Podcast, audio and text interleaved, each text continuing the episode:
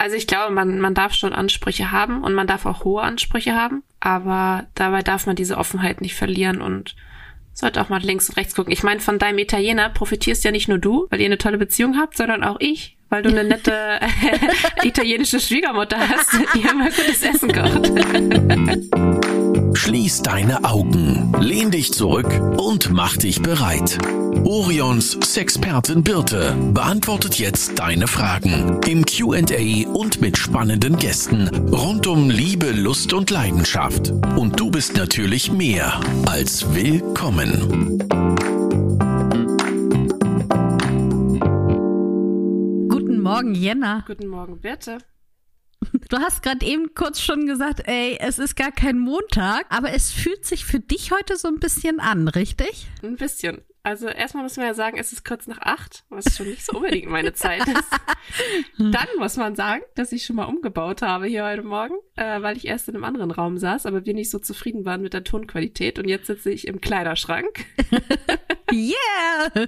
Ich bin gespannt, ob man es hört und wie es sich anhört, ob es sich gut anhört. Und als drittes? Als drittes war einfach hier mein falsches Mikrofon hinterlegt, weil ich das Programm nochmal schließen musste, unser Aufnahmeprogramm.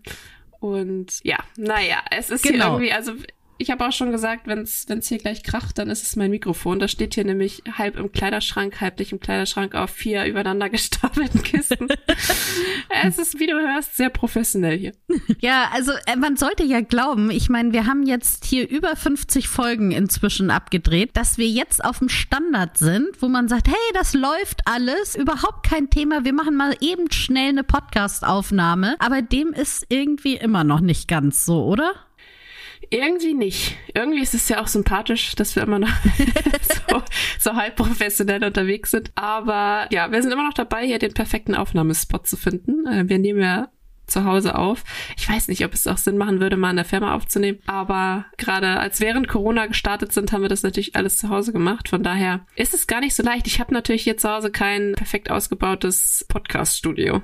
Äh, ich auch nicht übrigens. Also wir beide irgendwie nicht. Ja, also vielleicht jetzt, wir, wir bauen ja auch gerade um in der Firma. Also vielleicht wird das dann ja was, dass wir da nochmal uns ein Tonstudio fertig machen. Mal schauen. Stimmt, das wäre natürlich cool. Naja, wir werden sehen. Bis dahin tut's der Kleiderschrank auch. genau. Wir haben heute wieder ein QA, richtig? Richtig. Ich habe wieder Fragen mitgebracht. Wir Na, haben ordentlich ja. Fragen eingereicht bekommen. Die meisten tatsächlich über Instagram, aber auch ein paar über unsere E-Mail. Und ja, ich habe einfach mal ein paar mitgebracht. Ja, dann darfst du auch eigentlich mal so anfangen, würde ich sagen. Wer im Kleiderschrank sitzt, darf anfangen. Auf, los geht's los. Frage Nummer eins. Ist es normal, in einer Beziehung immer mal wieder einen Crush zu haben, beziehungsweise mal von jemand anderem zu träumen? Also als allererstes würde ich mal sagen, dass ich das Wort Crush denjenigen erkläre, die ungefähr in meinem Alter sind. also sag ich mal älter als 40. Also Crush heißt ja, dass man für jemanden schwärmt, würde ich sagen, ja, ne? Ein Schwarm. Ein Schwarm. Genau, mhm.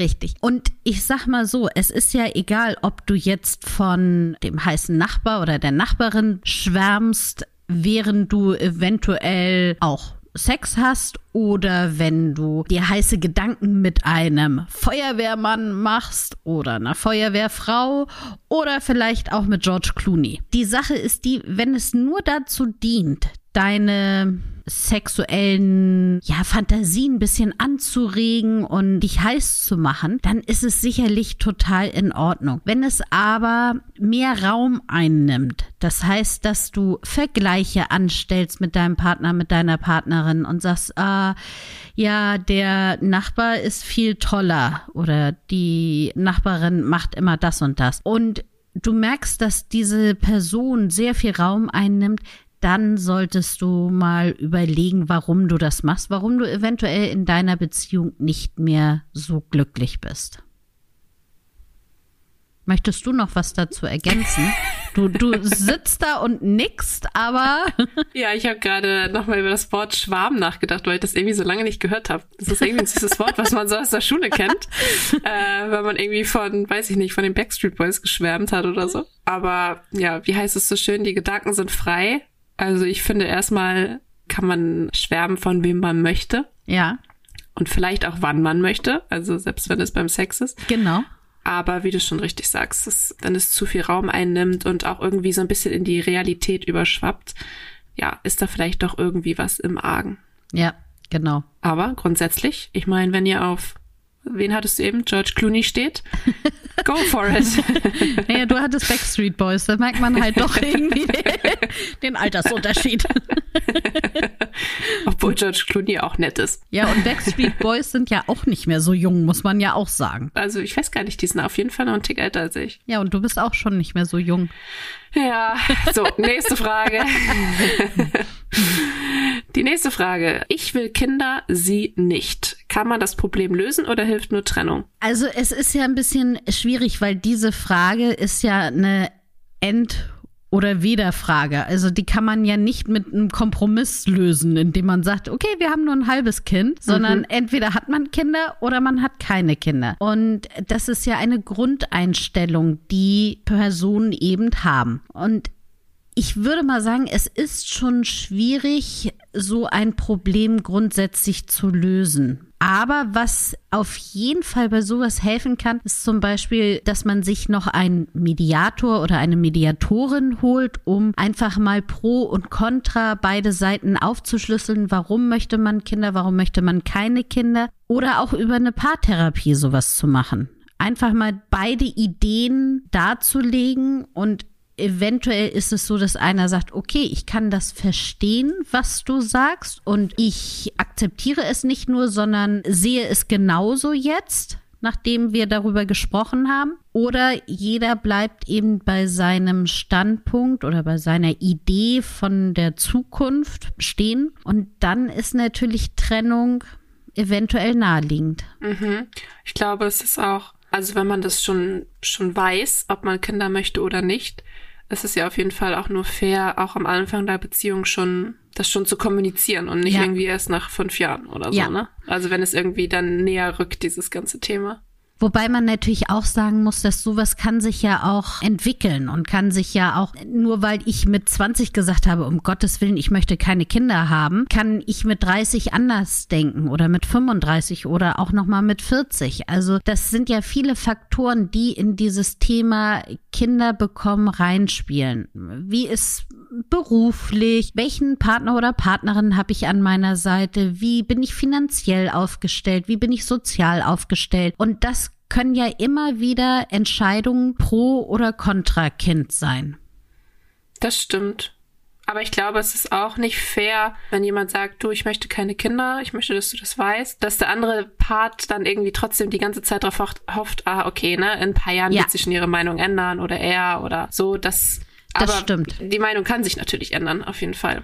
Aber es ist auf jeden Fall, wie du schon sagst, schwierig, wenn es so eine wirklich existenzielle Frage ist, ja, also entweder man möchte Kinder oder man möchte keine, aber man kann ja nicht sagen, okay, ich verzichte auf Kinder, dafür fahren wir aber nach New York in Urlaub oder so. Ja. Also das funktioniert ja irgendwie nicht da, Kompromisse zu schließen, ja. deswegen. Das ja. stimmt und auch wenn man jetzt am Anfang einer Beziehung ist und man macht es schon von vornherein klar, ich möchte keine Kinder, du möchtest Kinder, dann kann man ja auch so Zeitabschnitte abmachen und sagen, gut, Trotzdem können wir ja jetzt erstmal ein Jahr lang einfach eine Beziehung haben. Ja. Und lass uns in einem Jahr nochmal darüber reden, wie ist denn jetzt unser Standpunkt? Und dann kann man auch noch abmachen, gut, bis dann und dann entscheiden wir uns. Oder machen eben eine, suchen uns jemanden, der uns bei dieser Entscheidung hilft. Und dann muss man natürlich auch, gebe ich dir auch recht, es nützt eben nichts, wenn man dem Partner oder die Partnerin hinhält und dann irgendwann ist der Zug abgefahren im wahrsten Sinne des Wortes und man hat eben keine Kinder, obwohl man gerne welche hätte. Ja, schwieriges Thema ja, auf jeden Fall. Also wenn man sich da nicht einig ist. Aber ich finde die Idee ganz gut von dir, dass man sich Hilfe holt, die vielleicht so ein bisschen objektiver auf ja, das Ganze guckt. Genau, richtig.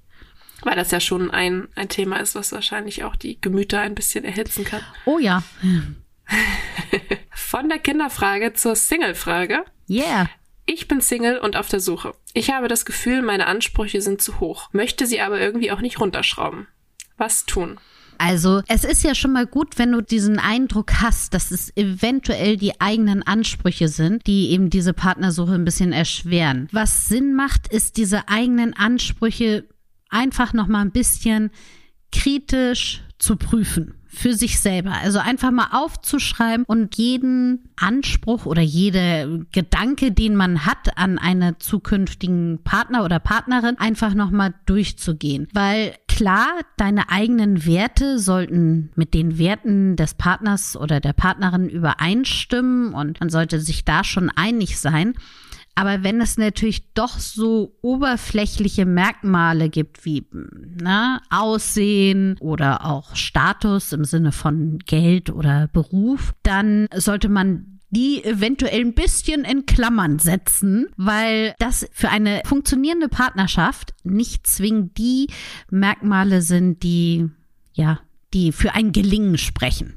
Der erste Schritt könnte ja auch sein, zumindest für das Daten erstmal die Ansprüche runterzustellen. Ja. Also ich meine, bis es dann zu einer Beziehung kommt, das dauert dann ja auch meist ein bisschen. Aber wenn man gar keinen Leuten die Chance gibt, dass man sie kennenlernen kann und dass sie einen über, doch überzeugen können, ja. dann wird es wahrscheinlich schwierig. Richtig. Also auch da als Single wirklich versucht euch viel zu daten. Also weil mit jedem Date, das ist ein bisschen wie Bewerbungsgespräche oder sowas. Ich weiß nicht. Also das ist so ein Tipp, den ich damals von meinen Eltern mitbekommen habe. Mach so viele Bewerbungsgespräche, wie es irgendwie geht. Einfach nur um zu lernen, dich selber zu präsentieren, auf den Gegenüber einzugehen und das zu üben. Ja, und einfach Erfahrung zu sammeln ja. auch. Und man muss ja auch sagen, ganz ehrlich, dieses erste Date ist ja auch irgendwie immer spannend. Da lernt man jemanden neuen kennen und findet heraus, gut, wie ist der so? Und vielleicht kribbelt's ja, vielleicht auch nicht, aber das ist ja auch irgendwie so, man hat ja immer eine 50-50 Chance. ja, und wenn man da so ein bisschen offen rangeht, dann kann ja alles Mögliche draus entstehen. Eine ja. Beziehung, vielleicht auch eine Freundschaft. Genau. Vielleicht auch gar nichts, was ja auch okay ist. Da hatte man irgendwie einen netten Abend.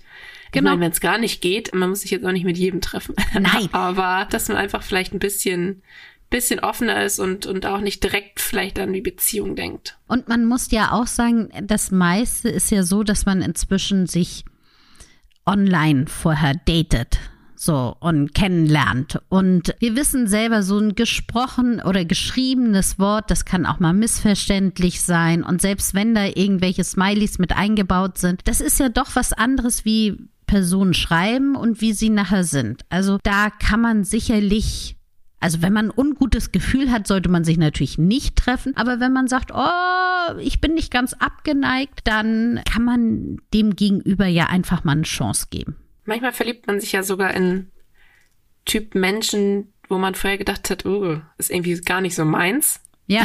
Aber wenn man die Leute dann näher kennenlernt und so ein bisschen die Hintergründe kennt und weiß, wie die ticken und wofür die eigentlich stehen, dann kann es ja auch ganz anders aussehen. Also ich kann aus meiner eigenen Erfahrung sagen, dass ich eigentlich dachte, dass ich immer eher auf den nordischen Typ stehe und nun habe ich einen Italiener an meiner Seite. Also ich glaube, unterschiedlicher geht es gar nicht mehr. Aber genau das ist das, was ich meine mit den oberflächlichen Merkmalen. Also es kommt eben nicht zwingend drauf an, welche Haarfarbe jemand hat, sondern vielmehr, welches Gefühl man bei einer Person hat. Das stimmt. Und eben die Werte. Ich finde auch das ist wirklich wichtig. Also ist das, hat man eine gleiche Idee vom Leben und von dem Umgang miteinander in einer Partnerschaft, aber auch im Umgang mit anderen Personen. Und wenn das ähnlich ist, dann bringt einem das schon mal viel weiter.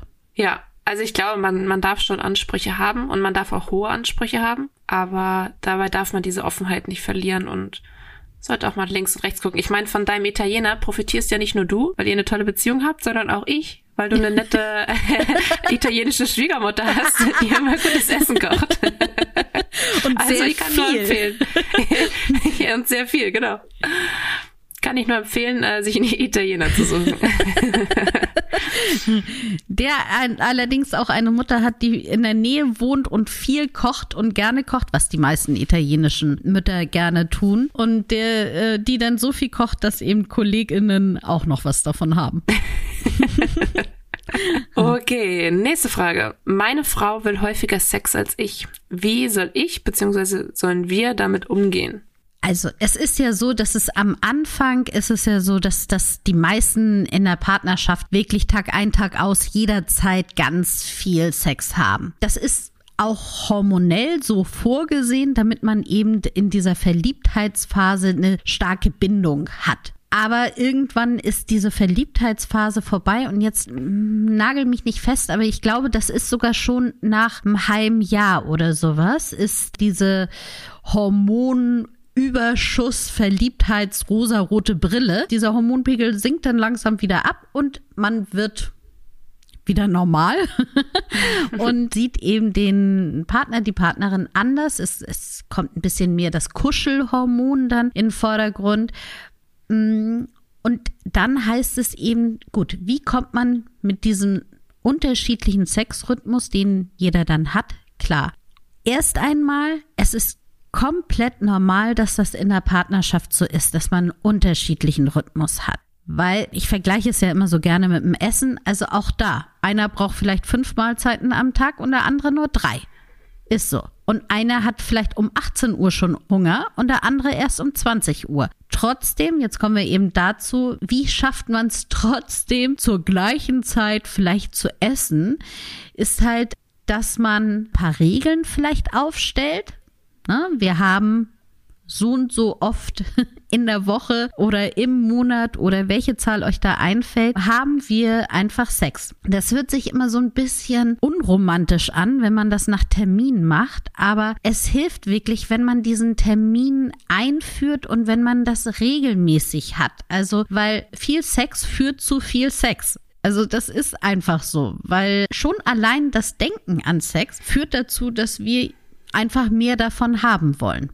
Und damit rede ich jetzt, wenn ich von Sex spreche, rede ich nicht vom penetrierenden Sex oder sowas. Das kann auch schon masturbieren sein. Das kann einfach nackt den Körper spüren. Das kann eine Massage sein. Das kann auch mal wild rumgeknutsche sein.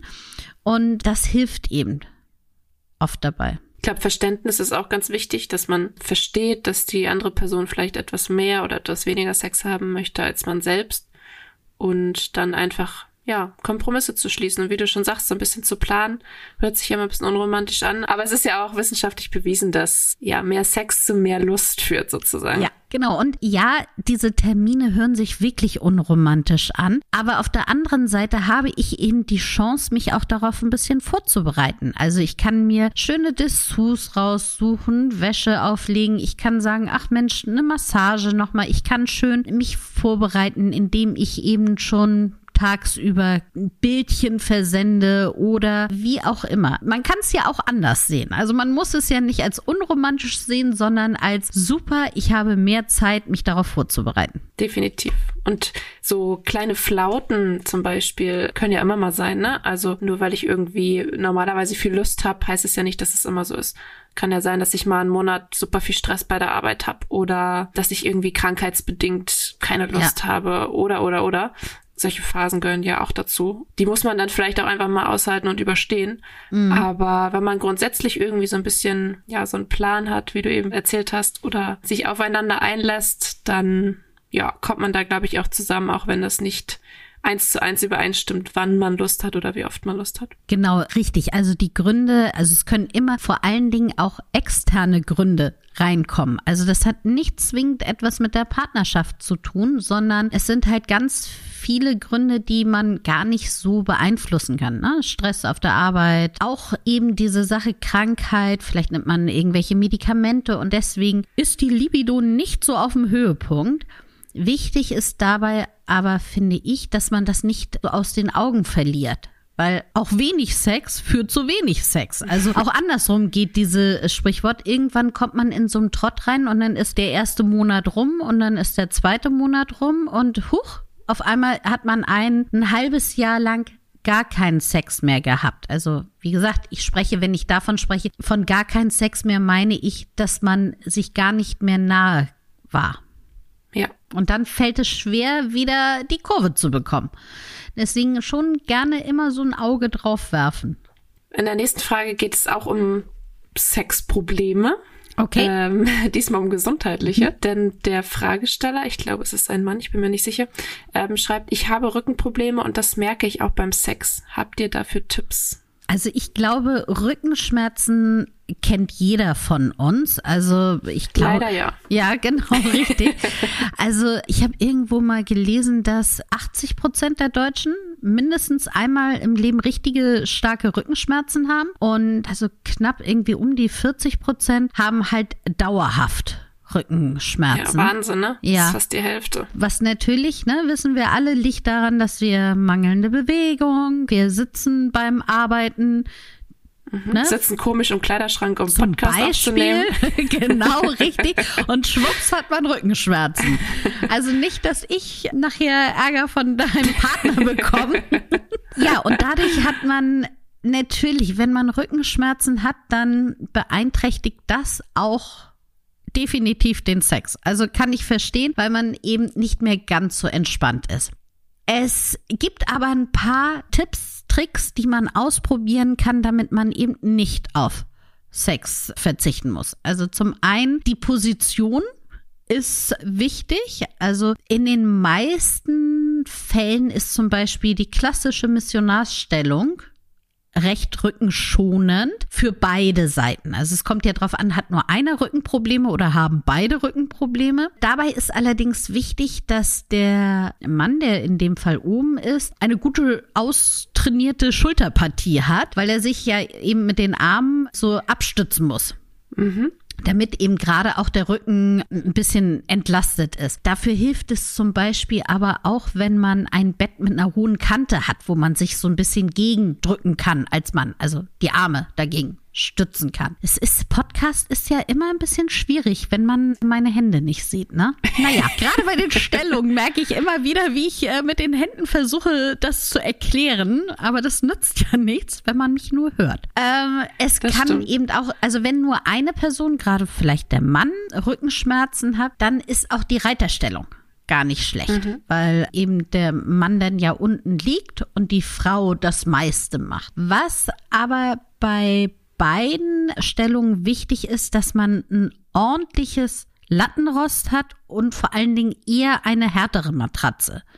Grundsätzlich ist es eh so, dass beim Sex eine härtere Unterlage sinnvoll ist, damit man irgendwie ein bisschen Widerstand hat. Sonst Bisschen mehr Stabilität. Genau, sonst, sonst flubbert man da so weg. Irgendwie. Wie im Wasserbett. Ja, genau, richtig. Deswegen, es ist schon nicht schlecht, wenn es ein bisschen härter ist. Und wenn ihr das Gefühl habt, uh, unser Bett, ich kann aber besser weich schlafen. Es gibt ja auch noch andere Orte als das Bett. Na? Also man kann ja auch mal jetzt nicht ganz auf dem harten Boden, aber vielleicht ist eure Couch ein bisschen weicher oder vielleicht ist auch der Esszimmertisch jetzt nicht zwingend für die Missionarsstellung, aber auch da kann ja einer draufhocken und der andere davor stehen vielleicht. Kleine Anmerkung dazu. Wir hatten letztens eine Umfrage bei Instagram und da ging es auch um, um Orte, wo Menschen Sex hatten. Und da ging es auch um das Sofa. Und da schrieb eine, dass sie nicht gerne auf fremden Sofas sitzt, weil sie genau weiß, dass da zu 99 Prozent schon jemand drauf Sex hatte. Und seitdem kann ich nicht mehr gut auf anderen Sofas sitzen. Weil ich glaube, sie hat nicht ganz unrecht. das stimmt, ja super. Jetzt haben wir diesen Gedanken, haben wir ganz vielen Leuten eingepflanzt. Ich würde aber mal sagen, dass vielleicht auch einige noch eine Decke drunter liegen. Könnte auch wir, sein. Wir hoffen das jetzt einfach. Wir hoffen das. Davon gehen wir jetzt mal aus, dass die Leute einfach ein Handtuch oder eine Decke drunter legen. Also auch nochmal zu den Stellungen. Also wenn jetzt eine Frau zum Beispiel eher Rückenprobleme hat, dann ist auch die Doggy-Stellung gar nicht so schlecht, weil man mhm. eben dann ganz gut den Rücken stabilisieren kann, wenn man da in den Vierfüßlerstand sozusagen geht. Je nachdem, was für Rückenprobleme man hat, kann man da auch sagen, okay, ich gehe eher ins hohe Kreuz oder ich mache eher einen Buckel. Und man kann sich natürlich auch Hilfsmittel nehmen, wie zum Beispiel Kissen oder wir haben ja auch im Shop zum Beispiel findet man unter Sexmöbeln bei uns verschiedene Kissen, die man aufblasen kann oder die so Keilkissen, die so geformt sind, dass man ein bisschen entlastend daraus gehen kann. Auch übrigens bei der Missionarstellung gar nicht so schlecht, um eine andere Position einnehmen zu können. Und man muss ja auch sagen, immer schneller und härter und mhm. heftiger ist ja auch nicht das absolute Ziel. Oder muss es nicht sein. Also ich glaube, wenn man Rückenschmerzen hat, kann es auch von Vorteil sein, das Ganze mal ein bisschen langsamer anzugehen, ja. sich Zeit zu nehmen, vielleicht auch mal andere, wie du schon sagtest, andere Stellungen auszuprobieren, was sich gut anfühlt. Und es ist ja nicht immer nur dieses reine raus, was irgendwie ja Spaß macht. Das ist richtig. Also auch da sind nämlich die Art, wie man stößt oder wie man Sex hat, ist auch unheimlich wichtig und kann dabei helfen. Apropos, mal andere Sachen ausprobieren. Ich würde jetzt mal reinhauen die sechs kurzen Tipps. Uhu. Endlich wieder. Ja. Auf geht's. Auf Was geht's. hast du mitgebracht? Ich habe mal eine Sex-Bucket-List mitgebracht. Bucketlists sind ja total im Trend, dass man aufschreibt, was möchte man unbedingt noch mal machen. Und ich habe mal so sechs Dinge mitgebracht, die einfach mal jedes Paar vielleicht ausprobiert haben sollte. Na, da bin ich mal gespannt. Also, wir beginnen damit, einfach mal zu zweit einen Sexshop besuchen. Man kann das natürlich auch vor Ort machen, dass man wirklich in einen Shop reingeht. Aber ihr könnt auch erstmal bei uns online ein bisschen stöbern und euch einfach mal darüber unterhalten, was findet ihr daran gut oder was könntet ihr euch mal vorstellen zu nutzen. Und allein darüber, na, dass man an Sex denkt und das ganz aufregend ist, ist es schon, hebt die Stimmung und eben man lernt nochmal ganz andere Seiten vom Partner oder der Partnerin kennen. Dann ist es zwar schon mal ganz gut, wenn man sich Sachen anguckt und darüber redet, aber ich sag mal so, Benutzen von Sexspielzeug ist doch eigentlich die Königsdisziplin. Also verschenkt doch mal an eurem Partner oder eurer Partnerin ein Sexspielzeug. Bestellt es einfach, versendet das an den Namen des Partners oder packt es schön ein und kommt da mal mit um die Ecke. Ich sag mal so, das kann schon mal ganz neue Ideen reinbringen. Dann so einer der Klassiker, wie wäre es dann mal mit einem Erotikfilm drehen? Also ihr könnt es natürlich danach sofort wieder löschen von eurem Handy und auch gesehen unter dem Partner, weil wir wissen ja alle, ne?